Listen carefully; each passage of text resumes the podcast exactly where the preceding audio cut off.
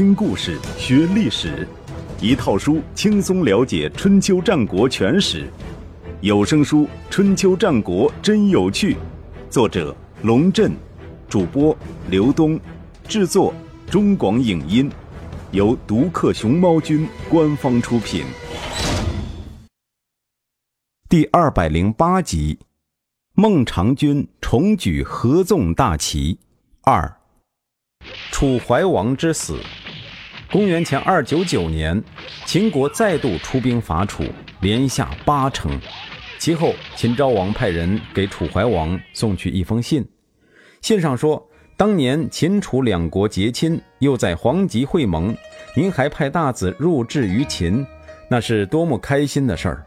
后来大子因一时之怒。”杀了寡人的重臣，不负责任的逃去，寡人实在是气不过，才派兵入侵大王的边境。现在听说大王又派大子入质于齐，以求和解，还真是令人唏嘘啊！秦楚交界，有互为婚姻，两国之间有着深厚的感情。如果这种关系都处不好，何以号令天下诸侯？寡人诚挚邀请您到武关来会面。共叙前缘，重修旧好，请您一定不要拒绝。楚怀王收到这封信，感到很纠结。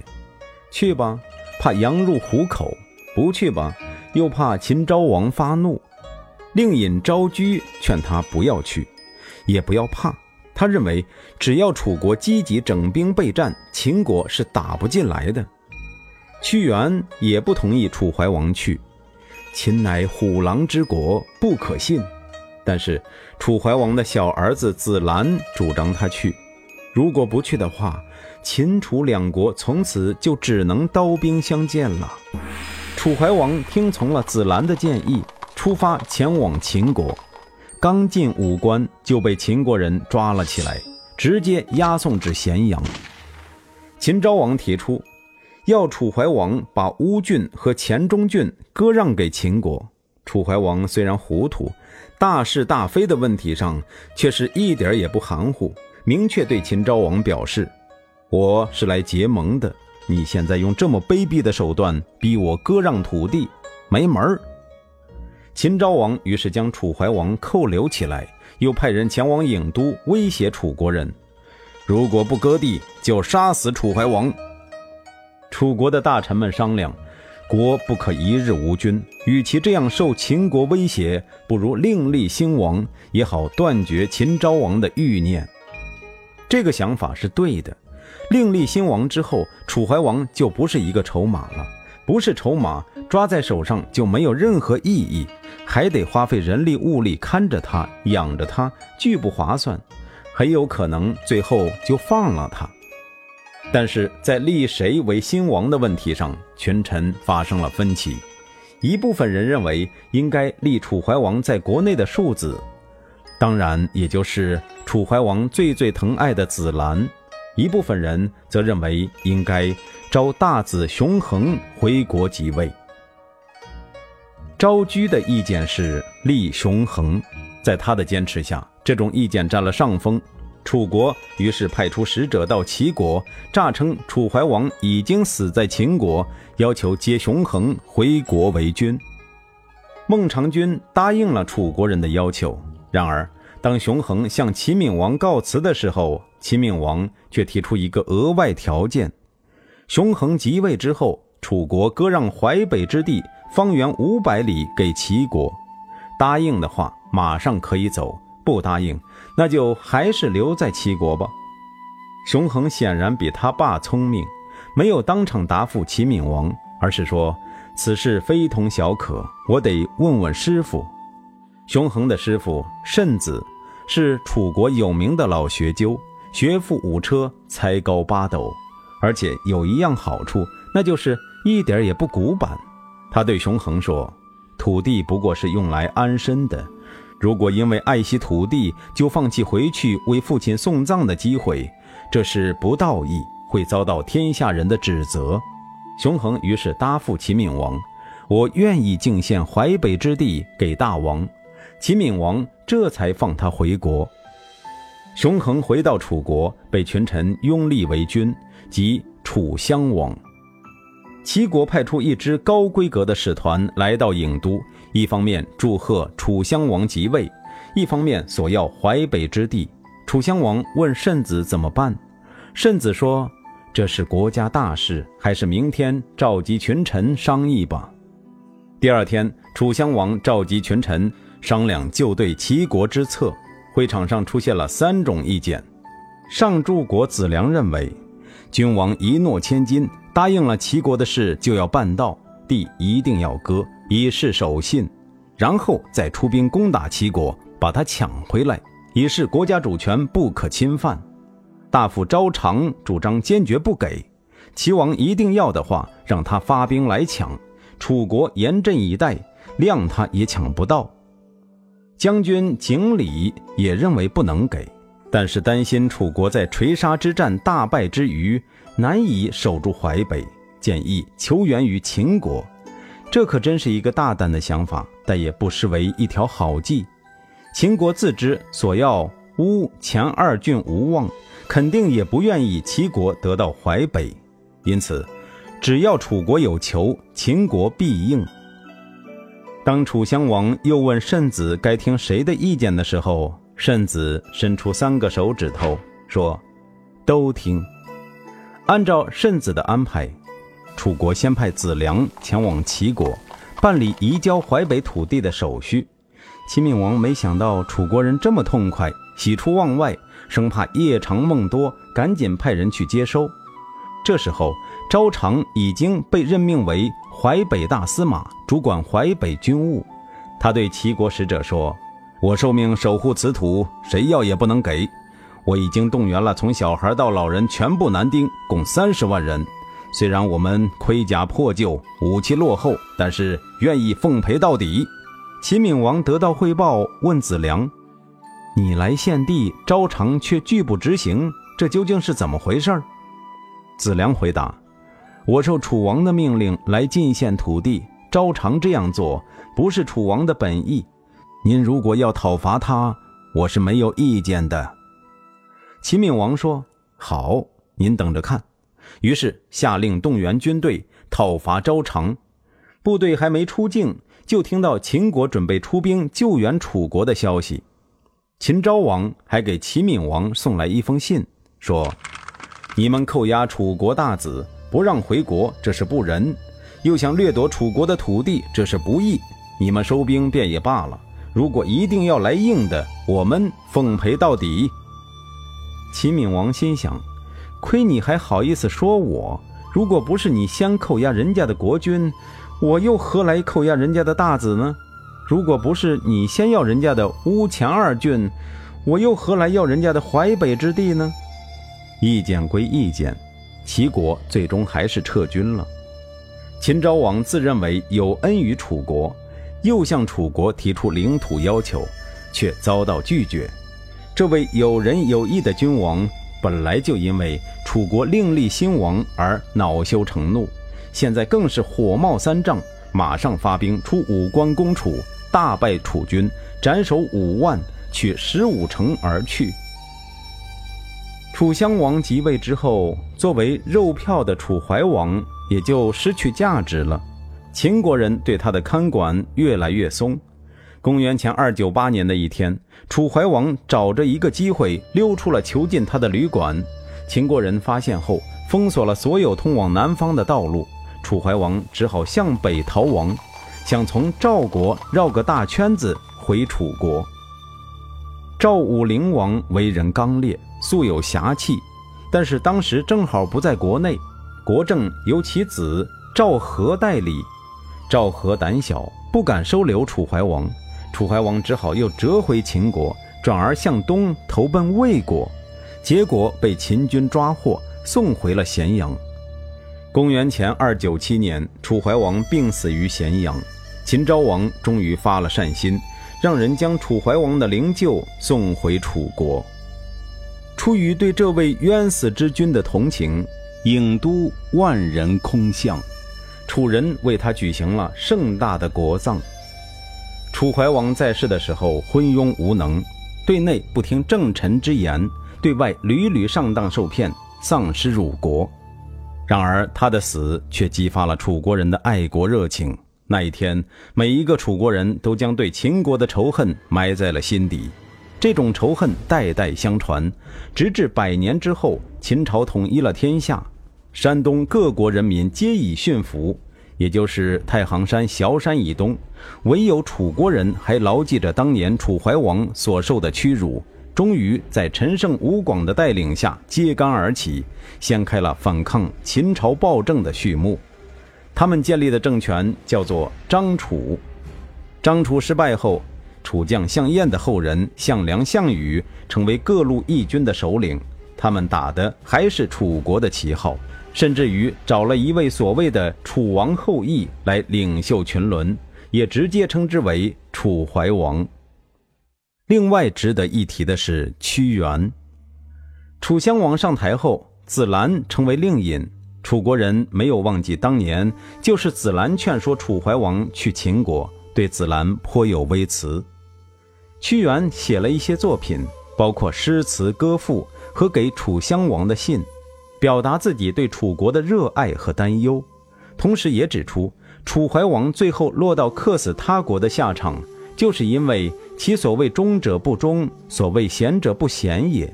这其实是对子兰提出了尖锐的批评。子兰于是指使党羽在楚襄王面前说屈原的坏话。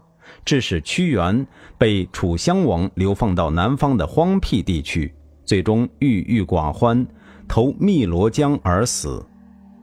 屈原在流放途中写了许多优美的诗句，其中最有名的当然是《离骚》。关于屈原及《离骚》在中国文学史上的地位，无需赘言。自古以来，即便是不读诗书的贩夫走卒、市井之徒，也知道。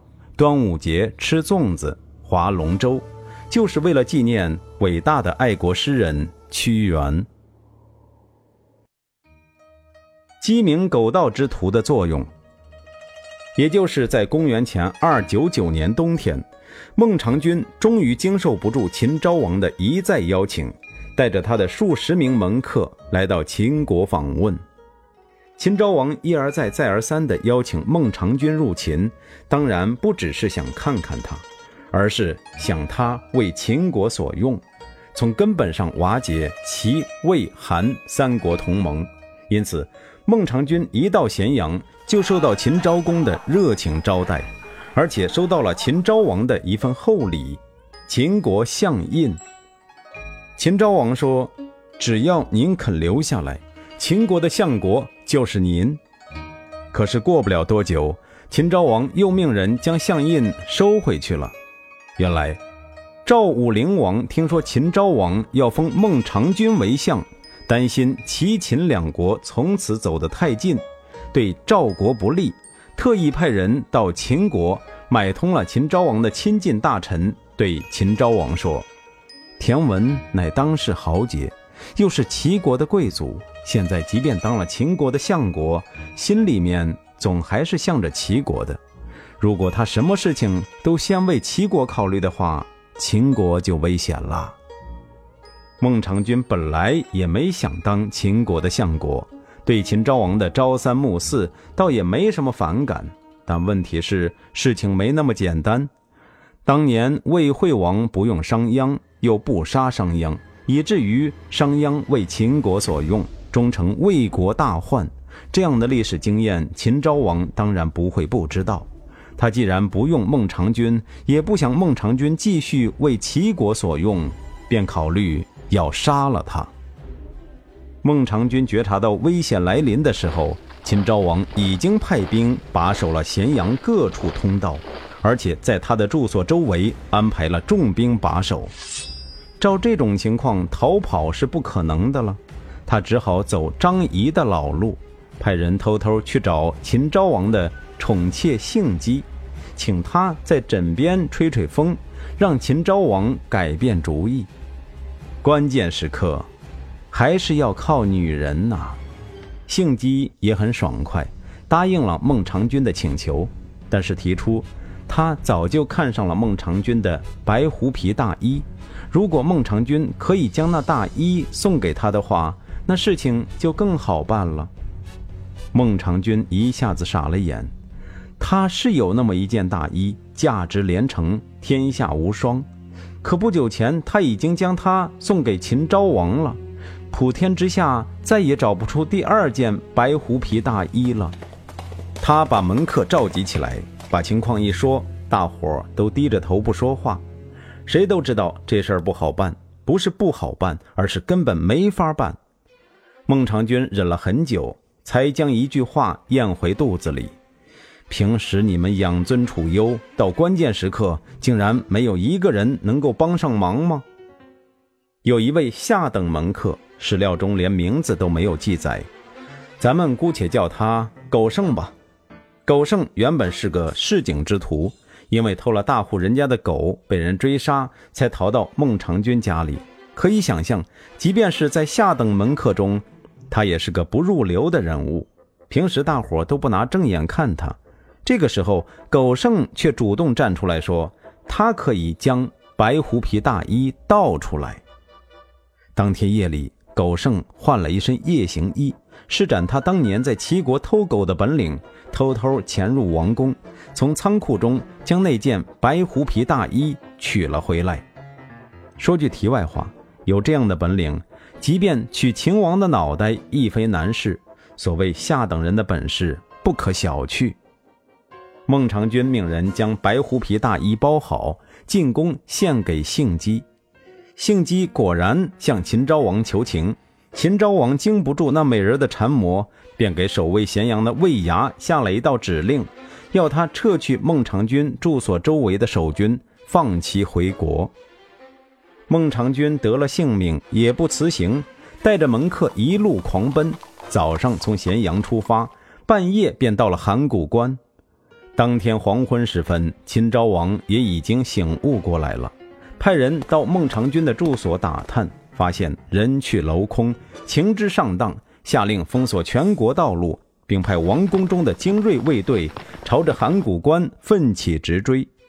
函谷关和武关乃秦国出关的要塞，地势险要，筑有重兵把守，其中函谷关在北，连接洛邑和韩国。武关在南，连接宛城和楚国。孟尝君要回齐国，函谷关是最近的必经之地。按照秦国的法律，函谷关是要到鸡鸣以后才开关放行的。孟尝君知道，如果等到天亮鸡鸣，秦王的追兵就追上来了，插翅难飞。正在焦急之际，有位门客捏着鼻子，扯着嗓门学了几声鸡叫。不一会儿，函谷关内的公鸡都跟着叫起来。守关的士兵揉着惺忪的睡眼，打开了关门。孟尝君一行迅速通过函谷关，顺利离开了秦国边境。这位门客和狗剩一样，都是下等人中的下等人。当初孟尝君收留他们，所有人都表示不解。没想到最危急的时刻，就是这两位鸡鸣狗盗之徒发挥了作用。挽救了孟尝君的性命。由此可见，工作只有分工不同，没有高低贵贱之分。只要做到术业有专攻，屌丝也会有用武之地。据说孟尝君在回国的路上经过赵国，受到平原君赵胜的热情接待，一路派人护送。途经某县的时候，当地人都出来围观，大伙看到孟尝君都笑。听说孟尝君是个伪丈夫，原来只是个小个子呀！一向脾气温和的孟尝君勃然大怒，平原君派来的人和他的门客马上抽出兵器，跳下马车，冲入人群，一阵砍杀，当场杀死数百人，遂灭一县已去。士可杀，不可辱。拿破仑有言：“谁敢嘲笑我的矮个子？”我会砍掉他的脑袋来扯平。孟尝君连败秦楚。孟尝君回到齐国，又当上了齐闵王的相国。这次秦国之行，使他彻底认识到了秦国的虎狼之性，更加坚定了他要高举合纵运动大旗的决心。公元前二九八年。孟尝君就发动齐、魏、韩三国联合出兵讨伐秦国，这也是当年公孙衍发动五国伐秦以来，山东各国对秦国最大规模的一次军事行动。联军在齐将匡章的率领下，迅速逼近函谷关，而秦军采取守势，闭关不出。时间一长，联军的军粮供应便出现了困难，于是向周朝提出了借粮。周赧王派大夫韩庆前往齐国，对孟尝君说：“您当年发动齐国联合韩魏去攻打楚国，取得宛邺以北的土地，好处都给韩魏两国。”现在您又要进攻秦国，如果获胜的话，无非又是让韩魏两国占便宜。这样一来，韩魏两国的力量加强了，既不怕南方的楚国，也不怕西方的秦国，更不会把齐国放在眼里。您要知道，事物是一直在变化的。今天他们在您的领导下进攻秦国，过些日子他们就不会再听您的话了。所以我心里为您感到十分不安。孟尝君说：“那您有什么建议呢？”韩庆说：“现在联军提出要向周朝借粮，如果让秦国人知道了，便会知道联军缺粮的弱点。我建议，您先不要急着进攻，让我们从中斡旋，把您的意图告诉秦王，就说薛公其实根本不想攻打秦国，因为那样只会加强魏、韩两国的力量。”他之所以发动联军逼近函谷关，无非是想让您去做楚国的工作，让楚国把淮北之地割让给齐国。您看如何？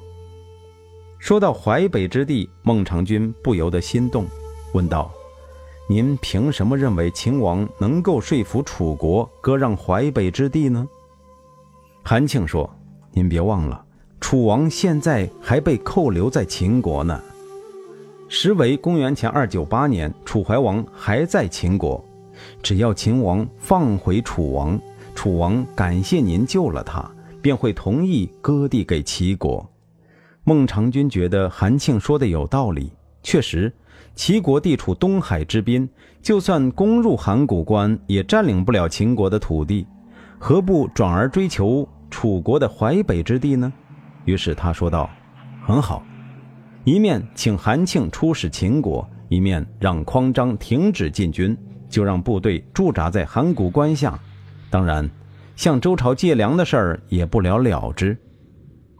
韩庆到了秦国，什么都变了卦，只字不提楚国的事儿，反倒是对秦昭王说：“我们愿意为秦国打探三国联军的情报，一有消息就会向咸阳汇报。”获得了秦昭王的感谢之后。便酒足饭饱地回到了洛邑。联军在函谷关下一住便是两年，春去秋来，寒尽暑往。公元前二九七年，楚怀王病死咸阳的消息传到齐国，孟尝君才感觉不对劲，又命匡章进军。匡章果然不同凡响，在函谷关下待了两年，仍然锐气不减。在他的指挥下，三国联军一鼓作气攻入了函谷关。秦昭王这次可真的急了，他跟相国楼缓商议：前方军情紧迫，我想跟敌人谈和，把河东之地割让给他们，您看怎么样？楼缓说：“哎呦，那代价可真是太大了。但是话又说回来，这样做可以让国家避免更大的灾难，也是一件好事。究竟如何决定，应该由宗室贵族来商定。”您何不召见公子池，听听他的意见呢？公子池是秦惠王的儿子，秦昭王的兄弟，在宗室中声望很高。他听了秦昭王的想法后，说道：“这件事儿嘛，讲和也会后悔，不讲和也会后悔。”秦昭王说：“为什么？”